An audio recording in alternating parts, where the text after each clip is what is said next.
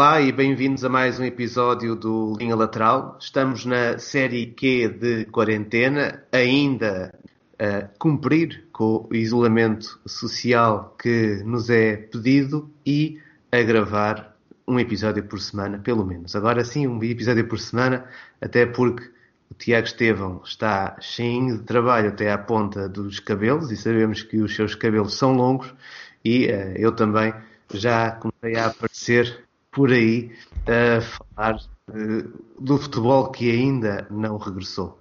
Ora, é exatamente por isso, pelo futebol ainda não ter regressado, que nos uh, sobra também algum tempo para andarmos a viajar por toda a história do futebol e uh, parar aqui e ali para ver coisas que de alguma forma nos chamam a atenção. E o episódio de hoje é dedicado àquela equipa, como se costumava dizer uh, fora de Portugal, das camisolas esquisitas, o Boa Vista, que entre 97, 98 e 2002, 2003, na primeira passagem de Jaime Pacheco pelo clube, se transformou num Boa Vistão, foi campeão nacional, terminou duas vezes a Liga como vice-campeão, atingiu umas meias finais da Liga Europa e foi também uma equipa capaz de fazer um brilharete numa das edições da Liga dos Campeões em que participou.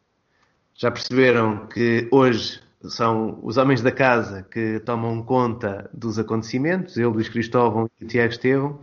Olá, Tiago. Sei que não tem sido fácil para ti gerir todas as coisas que tens tido para, para fazer, mas bem-vindo a mais um episódio e um episódio onde o xadrez vai ser o padrão que comanda.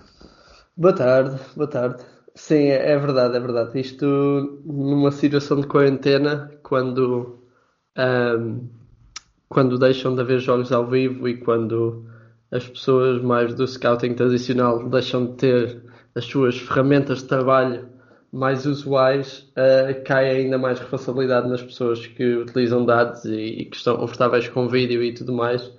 E então tem sido uma altura de bastante trabalho, para ser sincero. Portanto, nesse sentido é bom, mas hoje é, hoje é para discutir Boa Vista.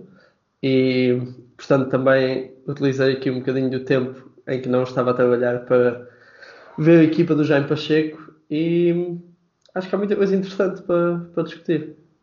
Sem dúvida nenhuma. Eh, como já perceberam de episódios anteriores, temos recorrido em, em boa parte ao site futebolia.net para uh, recuperar estes jogos antigos. Há que dizer que, e fica o, o, recado para quem tiver acesso a mais jogos do Boa Vista, uh, a plataforma não é assim tão rica quanto seria de esperar em relação a este período da história do, do conjunto Boa Visteiro. Uh, pelo meio, uh, acabamos por ter aí uh, a sorte de também a Eleven Sports ter facultado os dois jogos entre Boa Vista e Liverpool na temporada de 2001-2002, o que permitiu olharmos ou começarmos a olhar para, para este período com um pouco mais de informação. Mas, primeiro que tudo, fazer um pouco da, dessa história, da chegada de Jaime Pacheco à, à equipa do, do Boa Vista. Jaime Pacheco, que uh, chega ao conjunto Boa Visteiro durante a temporada 97-98, substitui Mário Reis, que tinha sido o treinador que havia iniciado a, a temporada, uma temporada que o Jaime Pacheco tinha começado uh, em Guimarães, no, no Vitória, sendo que quando chega a esta equipa do Boa Vista, o Jaime Pacheco, enquanto treinador, tem já uma experiência relativamente sólida. Ele já tinha sido treinador do Passos de Ferreira, já tinha passado pelo Rio Ave, uma passagem curta pela União de Lamas e vinha então de duas épocas e um pouco mais de uma terceira, de início de terceira temporada no conjunto do Vitória. Chegado ele, ao Boa Vista... Passos, ele no passe no Rio Ave era treinador-jogador? Ou... Era, era treinador-jogador, sim. Era treinador-jogador. Isso é um um, conceito fascinante. Numa temporada no Passo de Ferreira e depois numa temporada na equipa do Rio Ave, sendo que, e esta é, uma, é, um, é algo muito curioso, ele pelo meio ainda jogou no Braga eh, apenas enquanto, enquanto jogador. Portanto, Na tem mesma esse... época em que treina o Passos ainda. Numa época, eu creio que numa época em que ele, exatamente, uh, também ainda aparece uh, depois como treinador do, do Passos de Ferreira. O, eu lembro-me de o ver aqui em, em Torres Vedras, no Fernando Torriense, eu creio que pelo Rio Ave, enquanto jogador-treinador, e claramente o Jaime Pacheco, que depois nós vamos ver uh, enquanto treinador na linha lateral, uh, era já nessa altura, mesmo dentro de campo, o mesmo tipo de figura, ou seja, ele quase que organizava a equipa à volta dele, claramente um jogador já nessa altura, já um veterano, um, mais dedicado à, à ideia de equilíbrio da equipa e de equilíbrio no momento defensivo, mas era um Jaime Pacheco muito ativo e portanto tenho, tenho um bocadinho vivo essa memória dele, creio que na equipa do, do Rio Ave. Jaime Pacheco que era, uh, e nós já falámos aqui assim de de, das equipas do, do Futebol Clube do Porto e também já falámos da, da, seleção, das equipas do Sporting, equipas do Benfica. Jean Pacheco uh, foi uh, um internacional português, jogou muitos anos no Futebol Clube do Porto, teve duas épocas no Sporting, uh, jogou no Vitória de Setúbal antes depois de ir para o Passo Ferreira e começar essa história de treinador-jogador. quando chega ao, Boa Vista, vem exatamente encontrar uma equipa que creio eu, estava um bocadinho numa transição entre, entre gerações. Ele, neste, neste ano em que chega, ainda tem no plantel o Alfredo, que tinha sido durante muitos anos o guarda-redes da, da, equipa de Boa Vista, e depois já também trintões tinha o Jaime Alves, que era um lateral direito que tinha também feito uma carreira longa na equipa de Boa Vista, o Paulo Souza também já tinha mais de 30 anos, uh, tinha o Tavares, que, que havia passado também pelo, pelo Benfica e uh, pelo Porto, uh, e tinha ainda o uh, Jon Timoft. Por outro lado, neste, neste plantel, quando ele chega, tem também já boas bases daquilo que depois vai ser o, esse tal Boa Vistão, porque no plantel já está o Ricardo, já está o Mário Silva, o Pedro Manuel e o Litos, que até já eram um pouco mais velhos, está o Rui Bento também, Martelinho. está o Martelinho, exatamente. Portanto, são um conjunto de, de jogadores que vão ser uh, importantes para, para a história, para esta história uh, do, do Boa Vista. A equipa do, do Boa Vista nessa temporada termina em sexto lugar. Na Taça de Portugal também não foi a, além dos quartos de final, eliminado pelo, pela União de Leiria. E, portanto, em 98, 99, a equipa não vai estar nas competições europeias. 98-99, que é o, o ano, ou um dos anos que está representado no futebol.net num jogo uh, entre o Boa Vista e o Sporting de, de Mirko Josic, mas para este ano 98-99, duas notas, a chegada de Sanchez, que vai ser uma figura do, do clube nos anos uh, subsequentes, e a saída de dois jogadores, sai Delfim, que vai para o Sporting, e já com a época a decorrer, sai o Helder Batista para a equipa do Paris Saint-Germain. Fazemos aqui uma pausa Sim. na história para começar a falar também um bocadinho destas, eh, destas figuras. Sim, Sanchez. mencionar o Sanchez que é um regresso, não é? Ele já tinha Exato. estado no Boa Vista anteriormente, e tanto que ele chega nesta altura já, não quer dizer fim de carreira, mas vem no pico, vem com 29 anos, a passagem para o Benfica não corre bem e volta inicialmente para o empréstimo, não é? Acho que é esta época que ele vem para o empréstimo e depois assume, um, assume e fica mais tempo no, no clube, um, já contratualmente ligado a Boa Vista daí para a frente, até eventualmente ser campeão. Sim, exatamente. O, o Sanchez tinha vindo para Portugal para jogar no Benfica. Um, depois faz uma época no Estoril, faz, tem o seu, primeira, o seu primeiro período de passagem pela equipa do Boa Vista volta ao Benfica e em uh, 98-99 chega uh, emprestado à, à, equipa do, do Bessa, mas onde vai ficar e vai, no fundo, fazer todo o, o percurso desta equipa do, do Jaime Pacheco. Uh, aqui, assim, é o primeiro ponto, um dos temas fortes para mim deste Boa Vista é a construção do, do plantel e o Erwin Sanchez, alcunhado de Platini, uh, vem ocupar no fundo aquele que era um espaço que estava entregue a Timóteo. Claramente, na, na, ideia de Jaime Pacheco e na ideia do, do Boa Vista, a construção do plantel exige a presença de um médio experiente, mas sobretudo um médio que seja alguém com qualidade com bola, qualidade na construção de jogo e, sobretudo, e isto para mim não deixa de ser curioso e daí a, a aproximação entre os dois jogadores, a capacidade de definir na bola parada, que vai ser essencial, ora com Timóteo, ora com Sanchez, uh, para esta equipa de Boa Vista. Sim, tens uma equipa de Boa Vista que acaba por ser campeã muito baseado no, no momento defensivo, não é? é aquilo que estavas a falar há bocado, eles são, na época em que eventualmente são, campeão, eh, são campeões, uh, ou seja, dois anos mais tarde, um, e isto foi tudo um processo um bocado gradual, não é? A forma, ele vai construindo a equipa, aqui as coisas melhoram e ele é segundo, na época seguinte é quarto, mas há uma continuidade de plantel e depois uh, continua de novo e é, é primeiro em, em 2000, 2001. E é uma equipa que se baseia muito no momento defensivo, acabam por ter a melhor defesa, uh, enquanto que tem o segundo melhor ataque, mas tem o segundo melhor ataque uma, com menos de 10 gols do primeiro. Portanto, é uma equipa que ofensiva é uma equipa que é muito difícil de bater e ofensivamente chegava lá muito através de bolas paradas e contra-ataques e, e, e, e, situações do género. Daí também a, a importância redobrada das bolas paradas e é uma equipa que, a nível de construção de plantel, acaba por ser bastante experiente nessa altura.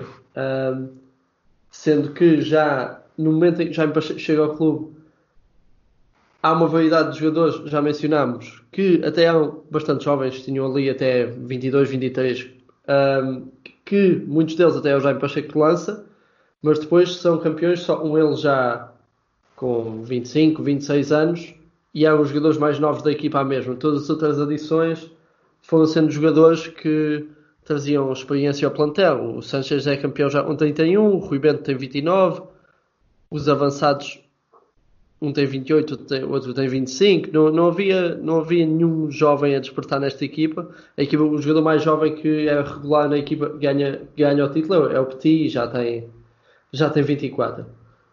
Sim, ainda assim é, é um Boa Vista que ao longo destes anos vai soltando uma série de, de jogadores que vêm da sua formação. Uh, um Boa Vista que também, uh, durante os anos 90 e ainda no início deste século, fortíssimo nesse, nesse capítulo. Uh, e vários destes vários jogadores dessa, dessas escolas do, do Boa Vista vão começando também a aparecer e, depois de um ou outro empréstimo e a ter alguma influência no, no plantel. A, a equipa do Boa Vista, em 98-99, tem como jogador mais utilizado o Jorge Couto, que era alguém que tinha vindo do Futebol do Porto, mas que também uh, acaba por ter aqui assim um grande impacto nesta, nesta fase na equipa do, uh, do Boa Vista. O Jorge Couto também se vai mantendo no, no plantel nos anos seguintes, mas Uh, nem sempre com uh, o mesmo nível de utilização, portanto já ele próprio já era um jogador um pouco mais veterano também com, com o avançar do, do tempo, mas em 98 99 é mesmo dos jogadores uh, mais utilizados com Ayu que acabaria por sair na época seguinte a ser o melhor marcador. Na época de 99-2000 em que ah, e dizer que em 99 o Avista ficou então em segundo lugar algo que só tinha acontecido uma vez na, na sua história anteriormente, em 75-76 com, com Pedroto. Em 99-2000 um, as contratações parecem não ser assim muito sonantes, mas obviamente nós conhecemos a história e vamos sublinhando os jogadores que acabam por ter sucesso uh, no, no, nos anos seguintes. Chega Erivan, que veio do Friamundo, e chega Wellington, um avançado uh, possante, que uh, acaba também por uh, ter importância neste, neste Boa Vista no, nos anos seguintes, aí com, com a saída de Ayu para o Sporting. Em 99-2000 foi o próprio Wellington que acabou por ser o melhor marcador da equipa, uma equipa que acaba em quarto lugar e é uma equipa que vai então à Liga dos Campeões, depois do segundo lugar da, da época anterior, eliminando o Brondby na fase uh, a eliminar, portanto na, na pré-qualificação, e na fase de grupos fica em último lugar, com Rosenborg e Feyenoord a passarem, o Dortmund e Boa Vista a ficar de fora.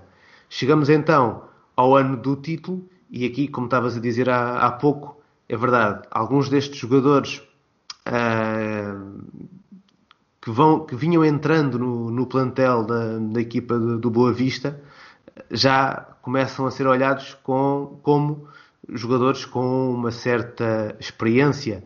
O Ricardo, uh, que via, uh, dividindo aqui assim a baliza com, com o William, já tem, tem 25 anos, entretanto também já tinha chegado o Rui Oscar com 25, Pedro Emanuel tinha 26, o Jorge Silva, que era outro homem da, da, da formação do, do Boa Vista. Entretanto, chega também o Freixo, que vem da equipa do Vitória de Setúbal, o Petit, também um homem uh, que acaba por se transformar num, num, num homem da casa, e uh, ainda para a frente de ataque chegam Elpidio Silva, que passa a ser uma espécie de Uh, presença constante na frente de ataque da, da, equipa do Boa Vista e desde o ano em que chega, por três temporadas segui seguidas, vai ser sempre um grande marcador.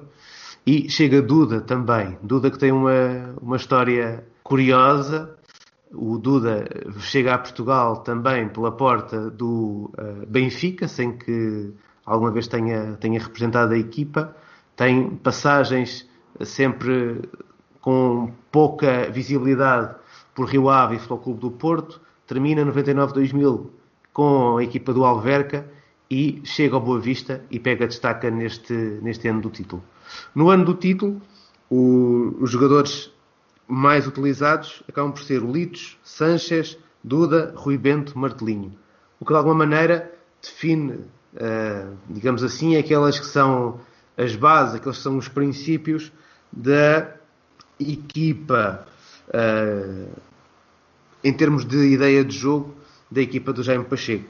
Uma equipa forte no momento defensivo, uma equipa que se organizou sempre num 4-3-3 e depois uma equipa que era muitas vezes letal na forma como saía na, para a transição e como tinha jogadores muito rápidos na frente. Sim, era, era um bocadinho por aí. A base defensiva era muito sólida, tinhas o Leeds, o, o Ricardo e o Pedro Emanuel a fazer ali o triângulo de centrais e guarda-redes já era, já era consistente na equipa e era Pedro, o Pedro Emanuel eventualmente sai para o Porto, o Leeds sai no verão seguinte depois do título para, para a Espanha uh, e, o, e, e, depois tens o Ricardo que faz a carreira, nós sabemos. E é uma, todos os jogadores, o Pedro Emanuel, o Ricardo o Ricardo é, é o Jaime Pacheco que lança, o Pedro Emanuel não sei se lança, mas é, é, o, é o Jaime Pacheco que que faz com que o Pedro Manuel assuma um lugar a titular.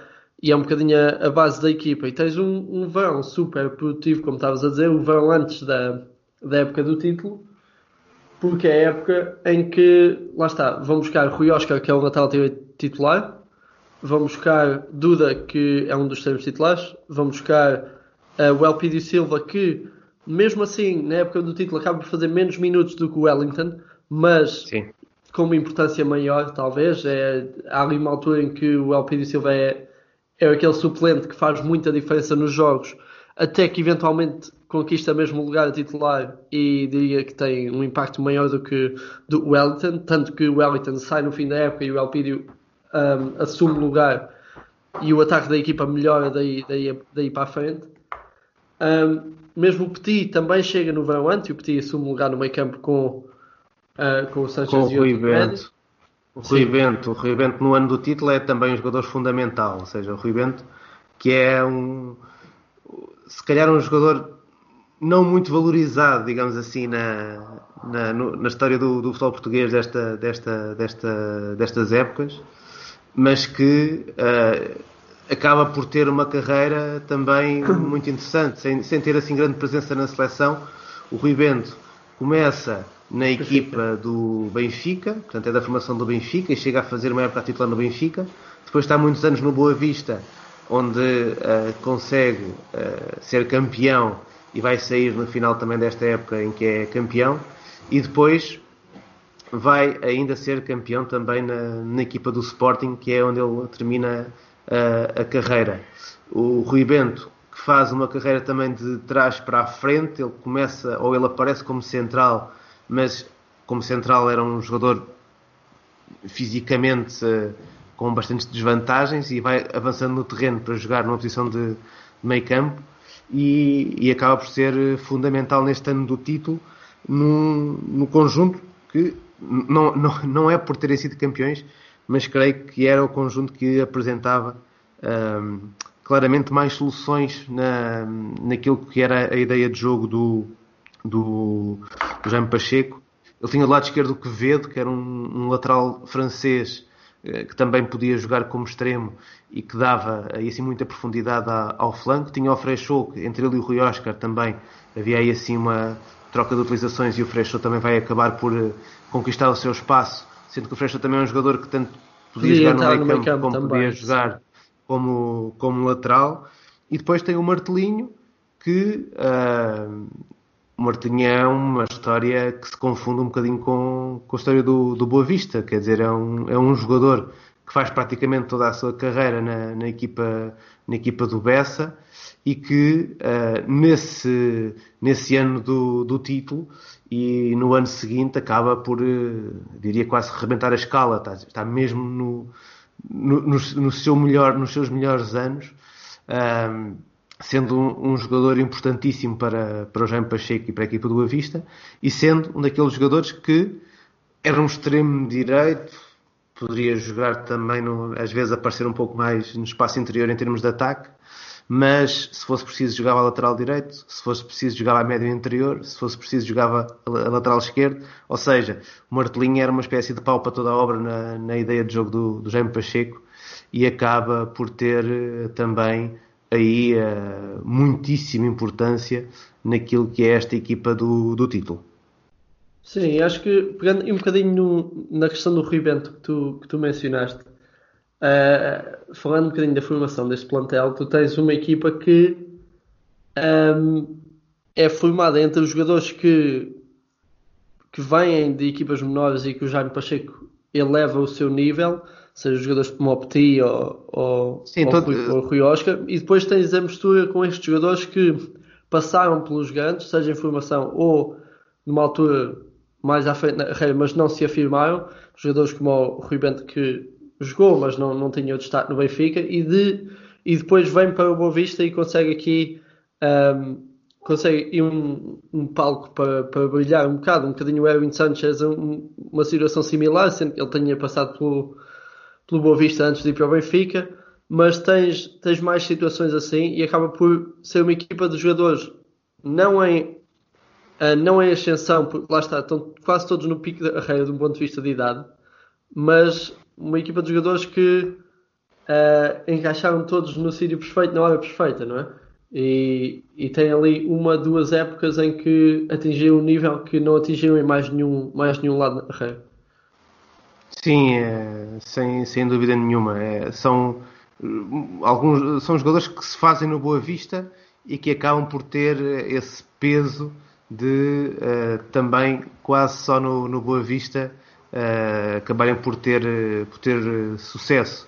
Uh, aí uh, creio que há claramente que valorizar também aquele que é o, o trabalho do, do Jaime Pacheco, sendo que valoriza também aquilo que vem da, da formação. Ou seja, é um treinador que pega, e olhando aqui assim para aquilo que era a questão da formação em termos de títulos de júniores, em 95 o Petit, o Delfim e o Mário Silva estão na, na equipa que é campeã nacional uh, de júniores.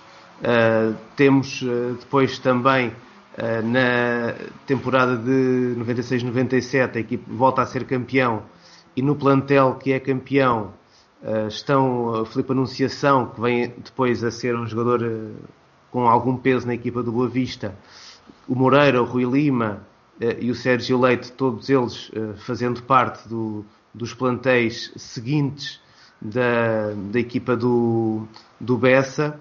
E uh, a equipa ainda é campeã também em 99 e aí já vai um bocadinho encontrar, digamos assim, ou seja, já, já, já, já, já vai dar jogadores que acabam por não ter se calhar tanto espaço de, de evidência. Vem um Ricardo Costa, o Pedro Costa que era um, um lateral direito, dessa equipa campeã no, de no 99. Eh, depois, havia esta capacidade para encontrar jogadores brasileiros que conseguiam fazer uh, enorme diferença naquilo que era o, a capacidade em termos de, de jogo do, do conjunto Boa Vista. Essa era uma história que já vinha também um pouco mais de trás, mesmo nos anos 80, nos anos 90, a Boa Vista sempre foi um ponto de entrada para uh, um conjunto de, de, jogadores brasileiros. Aqui no caso do Elpidio Silva, ele até chega do, do Braga, onde tinha feito uma primeira excelente temporada, depois faz uma temporada menos boa e quando chega ao Boa Vista acaba por se tornar aí a referência na, na equipa. Temos a história do Erivan que uh, chegou e jogou na, na, sua primeira temporada no, no Friamundo, um jogador praticamente sem história nenhuma em termos também de, de futebol profissional e entra num Boa Vista, torna-se campeão e vem a ser também um jogador que durante uh, três, uh, te, três, quatro temporadas acaba por ter um grande peso no, neste conjunto e ainda desta equipa de, dos campeões, o Duda, que é outro dos jogadores que, que já tínhamos falado. Nesta época em que uh, a equipa é, é campeã, é também a época em que a equipa vai mais longe em termos daquilo que é presenças na taça com, com Jaime Pacheco neste período, atinge as meias finais e perde com o Marítimo. Há um dado curioso que é nestas cinco temporadas, cinco temporadas e meia, o Jaime Pacheco é sempre eliminado da taça, nunca por, por uma equipa do, dos três grandes ou um, equipas que estivessem ali assim com, com grande capacidade no topo da tabela, é eliminado pela Leiria, eliminado pelo Esposende, eliminado pelo Rio Ave, neste ano do, do, título foi o Marítimo e depois nos anos seguintes é ainda eliminado por Alverca e por, e por Santa Clara. Mas aqui é também uma época em que tem presença europeia e na Liga Europa, uh, depois de ultrapassar o Barrytown e o Vorskla Poltava, acaba por cair aos uh, pés da, da equipa da, da Roma. A questão é mesmo o título, não é? É um Boa Vista que nesta temporada de 2000-2001 consegue aquilo que antes só o Bolonense tinha conseguido e que, sobretudo nesta, nesta altura, parecia quase impossível de se conseguir. Ou seja, Sim, não só entremeter-se entremeter na luta pelo título, era claramente uma equipa que uh, atrapalhava muitas vezes a corrida de, de Porto ao, ao Benfica, mas acabou mesmo por ser campeão. Sim, eu ia dizer que o Boa Vista tem uma época em que não, não começa bem sequer. Uh, não é? Eles fazem um início de época um, início de época um bocadinho atribulado, não mau, mas atribulado numa, numa perspectiva de serem campeões, eles também não, não tinham necessariamente, mas uh, o início de época é relativamente atribulado e depois, a partir do momento em que as coisas começam a encaixar, um, entram numa sequência de vitórias muito longa. Eles até, um, até dezembro ganham apenas metade dos jogos, portanto fazem muitos empates. Lá está, volta, volta à questão do, da solidez defensiva do Boa Vista. Eles têm, é mesmo muito, muito difíceis de bater e eles têm uma derrota no início da época e depois fazem seis vitórias, cinco empates, uma derrota nos primeiros 12 jogos, ou seja, ou seja ganham apenas metade, apenas metade dos jogos até, até ao fim de novembro. E depois de dezembro para a frente ganham 17 em, ganham 17 em, em em 22 jogos. Portanto, passam a ganhar uma maioria gigantesca do, dos seus jogos e aí deixam de ser só uma equipa que é muito difícil de bater porque uh, já eram, tinham muitos empates e passam a seguir a levar alguns desses empates a vitórias através dessa situação das bolas paradas, através da melhoria dos contra-ataques, através do Elpidio Silva se assumir mais na equipa também e a partir daí apanham um bocadinho um, um Sporting menos bom em comparação com o que era esperado, tendo em o Sporting tinha acabado de ser campeão e iria ser campeão na época seguinte, portanto, uh, um Sporting que acaba em terceiro a uma longa distância do, do primeiro e, e aproveitam também deslizes do, do Porto para ficar um, um, ponto à frente que foi suficiente para, para serem campeões. Lá está, com menos 10 golos marcados do que o Porto, mas com uma defesa muito sólida, só, só foi apenas 22 golos e é, é muito por aí que a sua que a equipa do, do Jaime Pacheco vai, vai fazendo os seus pontos e foi tanto foi fazendo os seus pontos que acaba campeão. Como falávamos há pouco, esta equipa do, do Boa Vista é, é claramente uma equipa, Boa Vista com Jaime Pacheco, que olhando com, com os olhos de hoje, não deixa propriamente uh, uma marca muito forte em relação ao que poderia ser uh, visto como uh, princípios táticos que impusessem um certo domínio sobre o adversário ou que, ou que marcassem uma diferença em relação ao, aos seus rivais. Era, por um lado, uma equipa muito competitiva e isso trazia, de, de certa maneira, aquilo que era uh, a imagem de marca também de Jaime Pacheco uh, nessa, nessa altura. Era uma equipa que, como dissemos, tinha uma ideia de perfil de jogador muitíssimo clara e nessa ideia de perfil de jogador claramente era montado o plantel à volta de uh, peças tipo que Jaime Pacheco queria ter no, no seu conjunto a forma como as duplas de centrais são sempre duplas centrais bastante poderosas, muito fortes no, no jogo aéreo uh, e, e, duplas centrais muito impositivas naquilo que era também uma certa dimensão física do jogo, a forma como os seus laterais eram quase todos eles jogadores que podiam ser laterais, mas também jogar em espaços mais adiantados e em muitos casos o Boa Vista não abdicava poder entrar no jogo com dois laterais direitos ou dois laterais esquerdos, com um deles com missões mais, eh, mais na frente de, de ataque.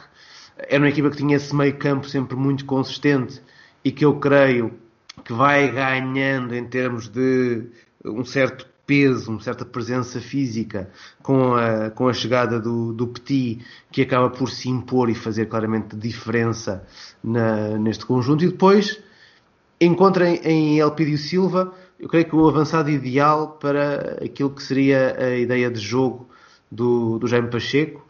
O Ayu, eh, que tinha, que tinha estado na, na, época em que, ele, em que ele chegou, já tinha um pouco estas características em termos de mobilidade, mas o Elpidio Silva vem alargar isso porque, para além de alguma mobilidade que ele dá na frente de ataque, é claramente um jogador uh, forte em termos de finalização na área, no espaço da área, também com grande capacidade para, para segurar bola. E depois o, os extremos, ou seja, vai trabalhando Boa Vista na tentativa também de renovar esta capacidade de ter os jogadores para, para jogar como extremos e, e fazer a diferença. Não deixa de ser uh, interessante, creio eu, que uma equipa tão bem definida do ponto de vista das peças tipo, depois na forma como como joga, acaba por não uh, deixar, se calhar, uma. Utilizar a palavra herança, e se calhar mais para a frente voltaremos a falar sobre isso, porque é uma equipa claramente que olha jogo a jogo do ponto de, de vista de como ultrapassar cada um dos adversários que, que tem pela frente. Nesse sentido, creio eu, uma equipa também profundamente adaptável àquilo que era o contexto que o adversário lhe ia pedindo. Sim, com, completamente. E acho que isso foi algo que foi, foi continuando ao longo das épocas, mesmo depois do título. Quer dizer, acho que não é. Tal como foi um processo gradual até ao título, a nível de construção de plantel um, e a nível estilístico, digamos assim, de abordagem, um, continua a sê-lo depois do título. Não é? é? E eles acabam por, um, mesmo na época seguinte, na época pós-título, é, é, muito raro, diria eu, que um, uma equipa que vence um título de forma tão surpreendente como o Boa Vista o fez, um, tenha uma época seguinte tão boa. Uh, porque Sim. há muito aquele síndrome de ressaca, entre aspas, do título, no sentido em que poderiam sair muitos jogadores, poderia uh, haver uma série de situações, mas a verdade é que, primeiro, saem poucos jogadores. Né? Uh, o Sim, mas, sai mas, para a Espanha. Mas saem jogadores que eu creio que são importantes na, na forma como a equipa joga. Eu acho é que tá, vêm também jogadores do... que acabam por, eh, por, ser muito importantes. Sai, o, sai o Leeds que, que vai para o Málaga, para o Málaga. sai o, sai o Rui Bento vai...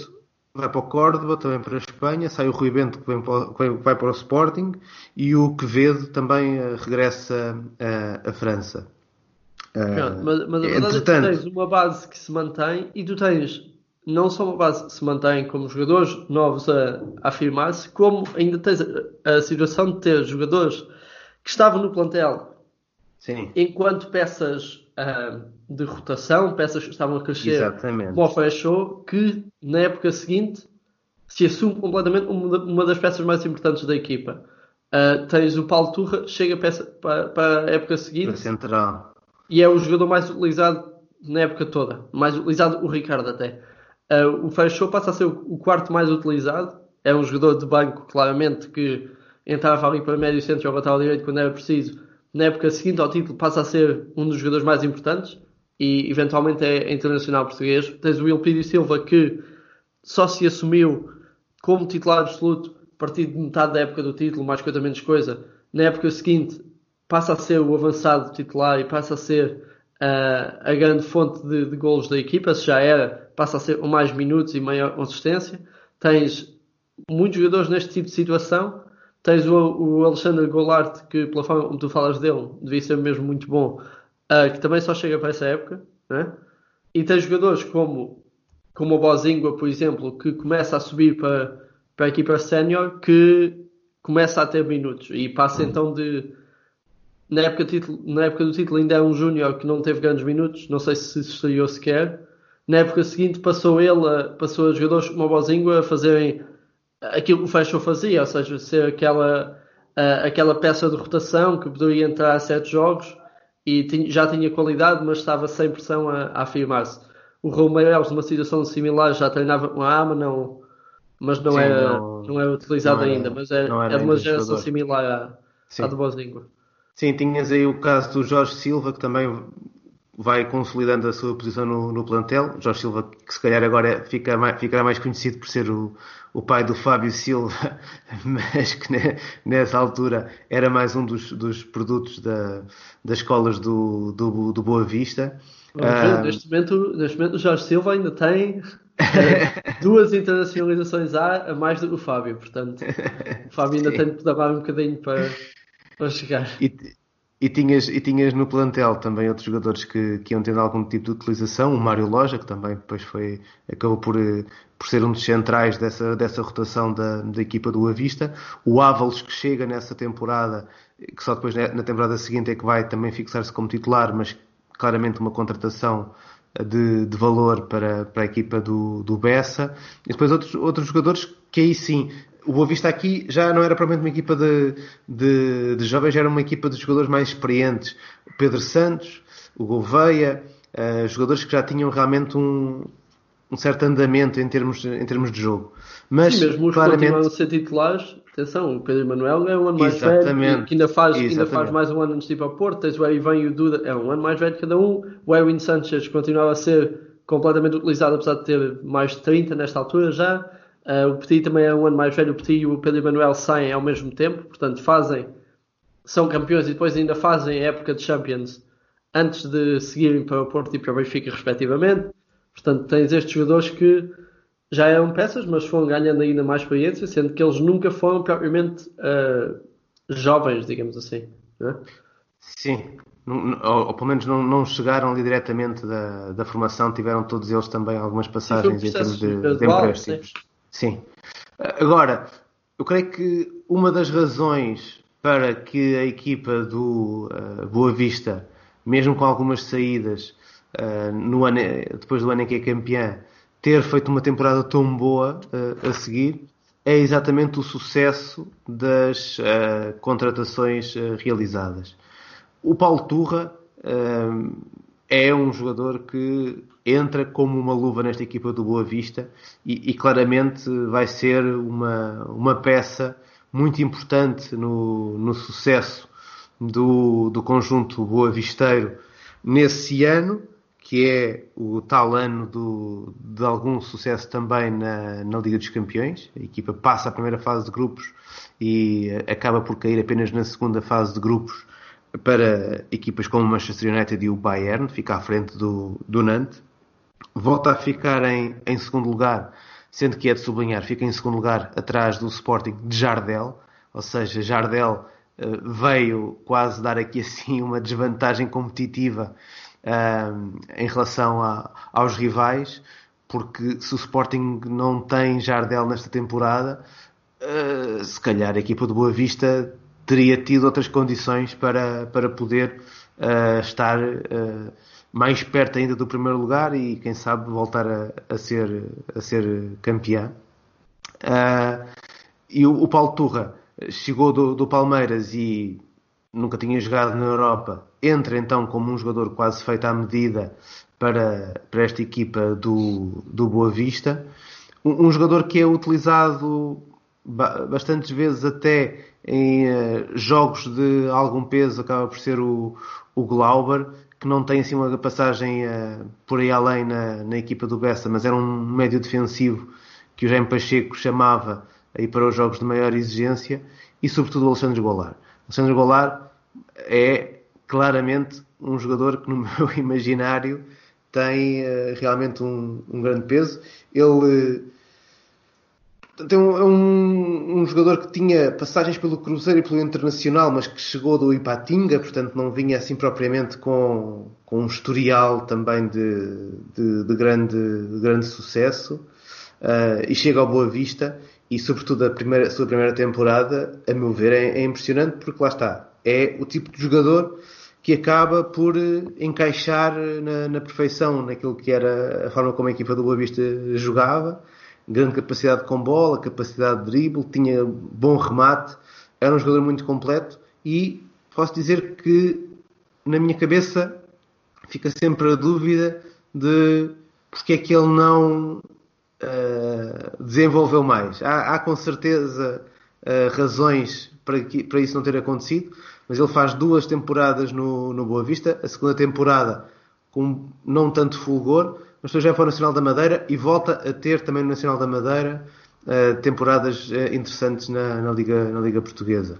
Mas poderia ter sido um jogador, se calhar, por aquilo que, que foram as suas melhores temporadas, poderia ter sido um jogador até a dar ainda um, um passo mais, a, mais adiante na, na, sua, na sua carreira a questão também associada aqui nesta temporada do 2001-2002 é de facto a, a, forma como Boa Vista consegue uh, enfrentar uh, desafios nas competições europeias que não deixam de ser algo surpreendentes na forma algo quase natural como o Boa Vista se via a jogar frente a Liverpool, frente a Borussia Dortmund, frente a Manchester United, frente ao Bayern Munique. Claramente não dava nada a ideia de ser uma equipa que estivesse fora de pé ou que fosse uma equipa que estivesse fora de um contexto que, que, que fosse significativo para aquilo que era, que era o seu jogo. Eh, e de facto, muitas vezes a equipa do Boa Vista acabava mesmo por ir a jogo com 11 onde havia alguma inexperiência, ou bastante inexperiência a nível internacional. Um, por exemplo, os dois jogos frente ao Nantes que a equipa do Vista ah, faz nesta, nesta temporada, portanto já da segunda fase de, de, de grupos da, da, Liga dos Campeões. Uh, são dois jogos também que estão disponíveis no, no futebol.net. No uh, jogo em casa, no Bessa, que é ainda em novembro de 2001, tem uh, Bozingua e Frechot no, no 11 titular no meio campo, também com Mário Loja como central nessa, nessa equipa. E depois, no jogo em março, porque quando eh, regressam à competição já é depois daquela da, da paragem de inverno, no jogo em março tem no 11 titular em Nantes um, ehm, Jorge Silva, Pedro Santos, Rui Lima, ou seja, é, é uma equipa que ainda assim entra em campo com uma naturalidade e que eu creio que aí há também um grande mérito de Jaime Pacheco em conseguir passar para os seus jogadores quase uma confiança na, nas suas capacidades que olhando para o real valor dos jogadores, se calhar até seria algo desmesurada, mas naquele contexto, naqueles momentos, era claramente uma equipa que se transformava para ser um boa vistão. Sim, pegando, pegando na, naquilo que mencionas sobre a facilidade do Boa Vista na Europa, a facilidade, não do ponto de vista desportivo, mas a, o conforto que a equipa tinha Sim. nos palcos europeus, na época seguinte, portanto, depois de em 2001, 2000, uh, sim, 2001, 2002 ficam em segundo e perdem nessa segunda fase de grupos da Liga dos Campeões. Na época seguinte, não se qualificam para a Liga dos Campeões uh, através de derrota na pré-eliminatória ou Auxerre, Sim. mas chegam até às meias finais da Taça UEFA, numa época em que caem finalmente no campeonato e fazem uma época menos boa e ficam em a meio da tabela, sensivelmente. Décimo uh, lugar, sim.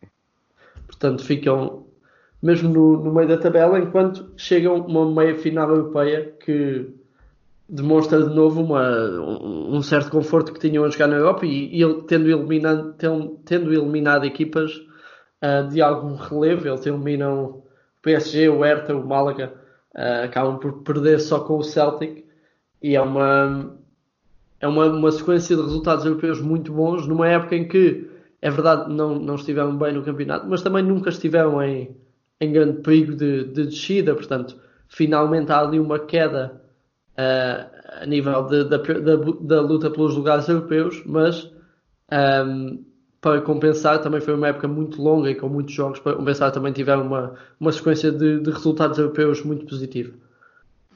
Sim, uh, aqui assim da, da época 2001-2002 para 2002-2003 uh, eh, acaba mesmo uh, por ser o, o, momento em que de, de alguma forma o, o Boa Vista perde o pé na, na Liga Portuguesa, porque durante toda a temporada eles nunca conseguem fazer duas vitórias consecutivas na, na Liga. O que é impressionante para um conjunto que vinha de ter sido campeão e, e vice-campeão nas duas épocas anteriores. Eles é perdem o Pedro Manuel. Exato, e é aí que eu ia, que ia chegar. Exatamente, saem, e sobretudo o, Pedro Manuel é um jogador muito importante, mas o Petit era um jogador fundamental, não é? Um jogador fundamental Sim. para esta equipa do, Pedro do Manuel acaba por não fazer um impacto assim tão grande porque o Boa Vista continuava a ir buscar defesas centrais à América do Sul que Sim. encaixavam sempre perfeitamente. O, vem, eh, cresce o Ávalos, já tinhas mencionado, o Paulo Turra continua como titular. E há a chegada do Éder Gaúcho, que não veio da América do Sul, mas é brasileiro, veio do, do Leiria, e também encaixou muito bem e foi dos mais utilizados a época toda, não é? Portanto... É, essa é mesmo a grande contratação da, da equipa do, do Boa Vista, eh, porque o Éder Gaúcho acaba por eh, pegar completamente na, na, na equipa. Ele vinha de, de, duas temporadas no, no conjunto União de Leiria, era também já um jogador com historial de formação na, na, nas seleções jovens brasileiras, jogador do Grêmio durante, durante muitos anos e claramente um jogador com, com experiência pela forma como, como atuava e como uh, entrou na, na equipa, chegando também ao uh, plantel uh, com impacto no, no conjunto Cafu, que vinha, chega do, do Bolonenses e que acaba também por ser um jogador com, com bastante utilização e um, um, outro, um outro brasileiro que tinha, que tinha estado no Aves na época anterior, o Jossi Walter. Jossi Walter, grande é, nome, que, desculpa. Que acaba também por ser um, um, jogador com, com muita utilização. A, a equipa, como dissemos, tem um, um, péssimo campeonato, mas tem uma fantástica caminhada na, na Liga, na Taça UEFA, um, onde consegue chegar às meias finais esteve, esteve-se a pouco tempo de ver uma final portuguesa uh, antes da outra final portuguesa que depois acabou por acontecer, porque este é, no ano em que, o, em que a equipa do Futebol do Porto com, com José Mourinho ganha a taça UEFA ao, ao Celtic. O Boa Vista consegue empatar uh, na Escócia, mas depois perde um zero em, em casa, no, no Bessa, sendo que este é, esse é outro dos dados uh, que acaba por ser um pouco curioso né, neste, neste período da história do, do Boa Vista, é que o período, o melhor período da equipa do Boa Vista, da história da equipa do, do Boa Vista, é exatamente um período que marca, ou que está uh, balizado pela reconstrução do seu estádio. ou seja, quando Jaime Pacheco chega uh, há uma, uma bancada que está a começar a ser uh, transformada, portanto, deitada abaixo a antiga bancada para ser uh, construída uma das novas bancadas do que é o atual estádio do, do Bessa, e depois, ao longo destes anos, há sempre bancadas em obras à volta do, do relevado, e portanto, quando chegamos aqui assim a este ponto do 2002-2003, a meia final da Taça UEFA frente ao Celtic, os, uh, creio que os topos estavam os dois em obras e, portanto, não tinham, estavam tapados com, com esse, esse sinal das obras e claramente não, não havia aí uh, lugar ao, ao, público. Portanto, uh, é quase um pouco irónico, não é? Que este período do Boa Vistão acabe por se encaixar numa fase em que o estádio estava em, em construção. A equipa do Boa Vista vai depois acabar por ver sair Jaime Pacheco, que haveria de, de regressar. O Jaime Pacheco sai nessa temporada para Maiorca, em, em Espanha, as coisas não lhe correm bem, uh, ele regressa depois para o Boa Vista, ainda esteve algumas épocas na, na equipa do Bessa, com regresso também à Vitória de Guimarães, passagem pelo Belenenses, até depois entrar na fase internacional da, da sua carreira, na Arábia Saudita, na China e também no, no Egito.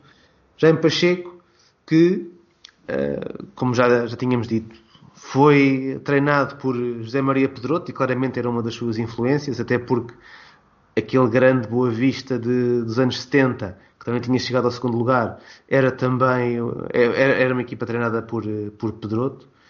Jaime Pacheco foi jogador de Pedroto no Porto e depois também foi jogador de Artur Jorge, mas se calhar, e nós já fizemos há umas semanas um episódio sobre o Artur Jorge. Sim, mais ligações e... entre os podcasts. Exatamente. E, e nesse episódio do, sobre o Artur Jorge, uh, claramente uh, com uma dimensão tática muito mais uh, precisa, muito mais evidente também naquilo que era, que era o trabalho do, do Artur Jorge do que do Jaime Pacheco, mas sem dúvida nenhuma que neste período o Jaime Pacheco se posiciona para poder ali ocupar de alguma maneira um dos, um dos ramos de uma espécie de uma árvore genealógica de técnicos portugueses. Acontece que este grande sucesso da sua carreira, não é? Quer o título, quer depois as caminhadas nas competições europeias, vem acontecer num momento em que um outro treinador, uma outra perspectiva em termos de treino, uh, conquista o seu espaço e de alguma maneira interrompe, digamos assim, aquilo que uh, poderia ser visto como uma carreira em ascensão do, do Jaime Pacheco. Isto leva-nos para um subtema da conversa de hoje, que é o tipo de heranças que os treinadores uh, acabam por deixar. E nos dias de hoje, apesar de uma carreira uh, que depois teve títulos também no Egito e, na, Arábia Saudita, mas uma carreira claramente marcada por este, estes uh, cinco anos e mais alguns meses na equipa do Bessa com, com tantos sucessos, se calhar quase ninguém fala de Jaime Pacheco ou ninguém lembra este trabalho de Jaime Pacheco, não é? Sim, tem a ver com. Para mim, em princípio, tem a ver mais com a abordagem tática do que, do que com outra coisa, digo eu. Uh, acho que. Para já é bom mencionar que os trabalhos nas ligas menos. Uh, nas ligas mais afastadas da ribalta pelas quais o Jaime Pacheco passou, uh, são trabalhos de, de relevo. De um ponto de vista profissional da carreira dele, acho que são trabalhos que fazem, começam a ser mencionados. Lá está, tu dizes que ele ganha, a verdade, ele é campeão no Egito e quando ele chega, uh, penso que a equipa dele não estava perto sequer da, da, dos lugares cimeiros, portanto, leva uma equipa que estava numa má situação até ao título. Na Arábia Saudita, ganha a taça, mas fica em segundo lugar do campeonato também, portanto, é, não foi só um, uma sequência de bons resultados na taça sem, sem consistência no campeonato, não, acaba por ficar em segundo e até foi o melhor treinador da liga ou algo, algo do género, portanto, vou mencionar isso, mas isso obviamente são situações uh, que saem um bocadinho do radar uh, cultural, digamos assim, porque são em, língua, em, em ligas tão, tão distantes. Uh, do ponto de vista de, daquilo que ele marca, a verdade é que um, lá está, temos dito que taticamente não é propriamente a equipa mais complexa nem mais interessante, se calhar, um, mas e, e, talvez, talvez por aí um, não tenha deixado um legado tão, tão grande como devia, digamos assim. Uh, porque além disso, continuamos num. Não sei se, se concordas que isto terá sido uh, impactante na, neste esquecimento, digamos assim, uh, ou nesta valorização de, deste trabalho do Jaime Pacheco, mas continuas num país super uh, sentado uh, na vida e cultura dos três grandes e quando, quando sai um bocadinho desse quando, quando as questões saem um bocadinho desse foco fica difícil marcar uma, uma geração, digamos assim. Sim, sem dúvida nenhuma. Eu creio que, por um lado, sim, a questão de não teres um modelo de jogo com, com determinada identidade tem peso naquilo que é a forma como vai ser lembrado no, no futuro. Por outro lado, não sendo propriamente um inovador em termos táticos, isso também uh, acaba por uh, marcar, digamos assim, uma certa colocação à parte da, daquilo que é, que é uma referência de Jaime Pacheco enquanto treinador. Agora, ele tem, por outro lado, uma série de pontos muito interessantes e que provavelmente até merecem um outro tipo de aprofundamento em termos de, de estudo, porque é um treinador que se associa a um, a um, clube que consegue de facto quebrar a hegemonia do, dos três grandes neste, neste período, sendo campeão e estando ali assim várias temporadas na luta, na luta por, pelo título. É um treinador eh, que, eh, por aquilo que já, já nos foi possível ler também em entrevistas que deu, recusou convites quer de Benfica, quer de Sporting, e portanto, eh, em determinada fase da sua carreira, terá sentido que a posição dele na Boa Vista lhe dava melhores condições para trabalhar do que a passagem para um dos chamados três grandes na altura, se calhar não tão consistentes em termos de, daquilo que era a sua capacidade estrutural como o, o conjunto achadrezado. Uh, depois tem o facto de, de alguma maneira, falhar no, no Mallorca, numa altura em que o mais natural era que os treinadores portugueses falhassem em, em Espanha. O contexto em Espanha para técnicos estrangeiros era muito difícil e, sobretudo, para treinadores portugueses que nestas, nesta fase passaram por Espanha, era muito difícil ver eh, alguém resistir aos, aos primeiros impactos negativos.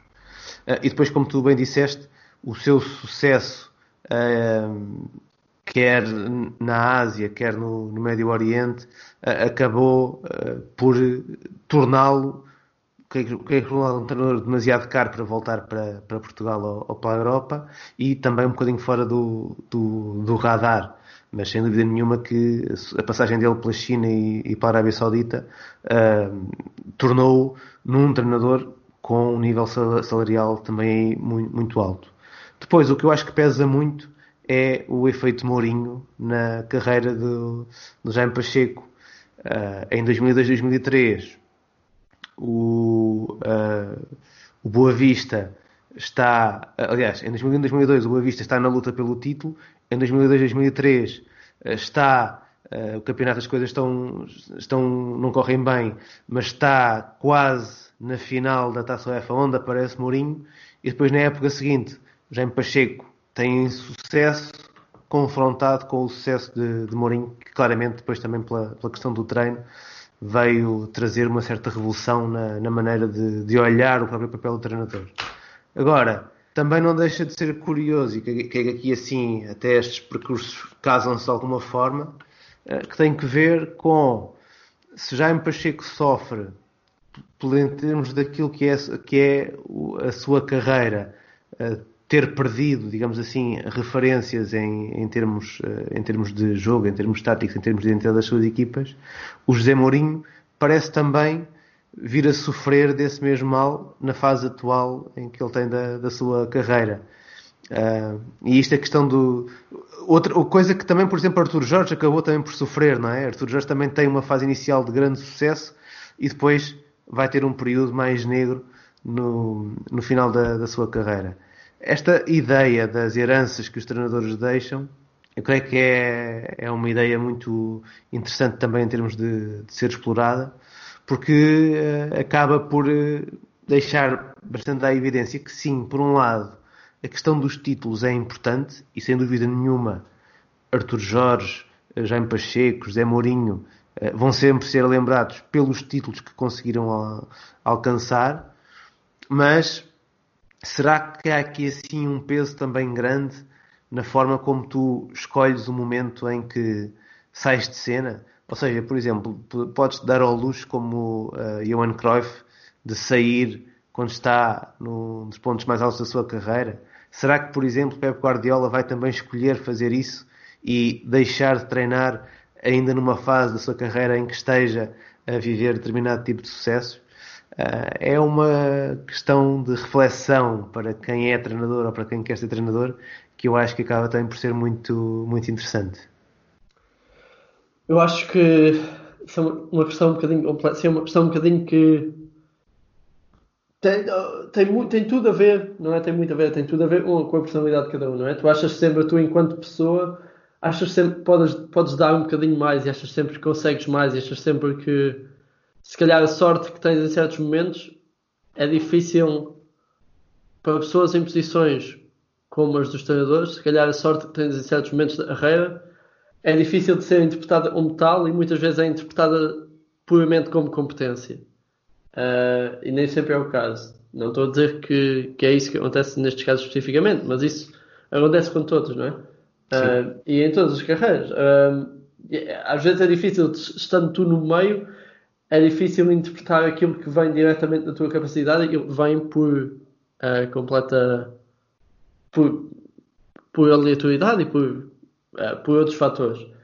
Um, e a verdade é que sair de cena é um processo difícil para pessoas tão com personalidades tão competitivas como os treinadores costumam ter. Não é? Uh, tens, no fundo, tem, são pessoas que precisam de, dessa, dessa competitividade. E Parece-me que eh, a carreira do, do Guardiola está a mover-se numa direção de realmente acabar uh, no auge.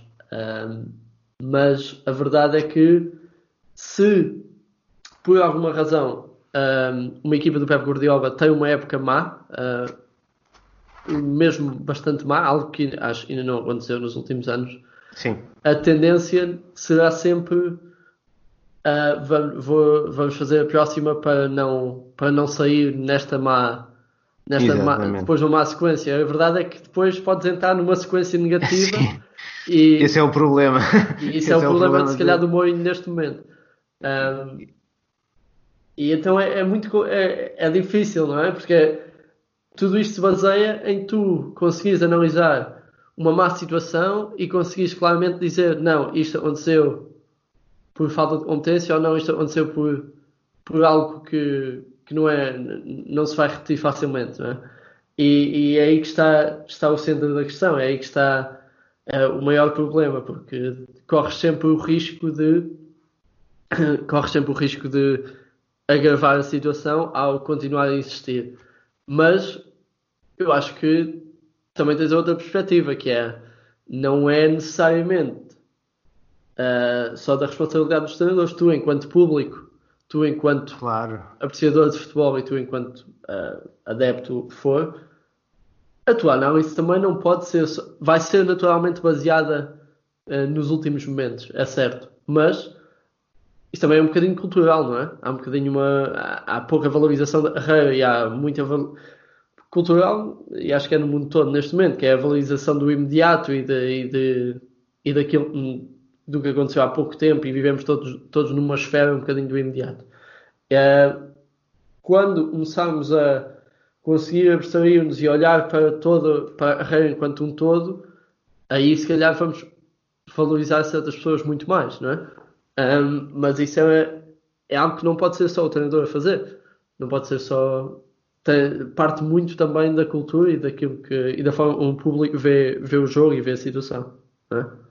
É, sem dúvida nenhuma. E creio que deixas aí assim uma nota muito poderosa em relação a este tema, que é de facto a responsabilidade que nós temos, por um lado, no que é uma certa conservação da, da, e valorização da memória, porque de facto há demasiada, se calhar demasiada pressa em tentar classificar uh, questões da atualidade e do dia de hoje como uh, novidades ou como coisas grandiosas que no fundo o tempo depois não, não vem a, a confirmar. E por outro lado, muitas vezes porque não se viu ou não se conhece bem, a desvalorizar grandemente trabalhos que no passado tiveram seu peso e tiveram seu enquadramento. E isto aqui assim, eh, ainda neste, no, tema da, da questão da, das heranças, de facto, uh, Jaime Pacheco, no seu tempo, naquele período de tempo, foi um treinador conseguiu uh, pegar no, num chamado underdog e transformá-lo numa equipa que impôs respeito eh, não só em Portugal, mas também nas competições europeias. E daí também a nossa homenagem a este boa vistão do Jaime Pacheco entre as temporadas 97-98 e 2002-2003. Eu não queria terminar este podcast sem dar as boas-vindas ao mais jovem elemento da nossa família, não é? Nós, há pouco no início do episódio, tivemos aqui a Puscas de passagem também para, para editar a sua sentença, mas uh, aí a tua casa também há um habitante novo, não é? Queres falar de, falar-nos dela? Uh, sim, foi, fomos buscar uma gatinha ontem uh, e está, está lá embaixo a miar, mas acho que não, não deu para ouvir. Uh, é muito pequenina ainda, e, mas já, já se está a ambientar a, a situação. Muito bem. Pega nesse rabo e vai buscar a gata para trabalhar contigo, que é, que é o que estás a precisar. Tiago, obrigado por eh, mais uma conversa. Obrigado também a todos aqueles que nos escutaram nesta viagem pela, pelas memórias do, do Boa Vista e do Jaime Pacheco. Estamos de volta na próxima semana, mas já sabem, podem sempre entrar em contato connosco através do Twitter, no Linha Lateral Pod, ou metendo conversa diretamente comigo, Luís Cristóvão, ou com o Tiago Estevam, também dois perfis que vão facilmente encontrar no Twitter. De resto, Sabemos que vem aí um fim de semana alargado, sabemos que vem aí o fim do estado de emergência, mas percebam isto: todos os conselhos são para que mantenham o isolamento, mantenham o distanciamento social, se reduzam as vossas saídas ao essencial também.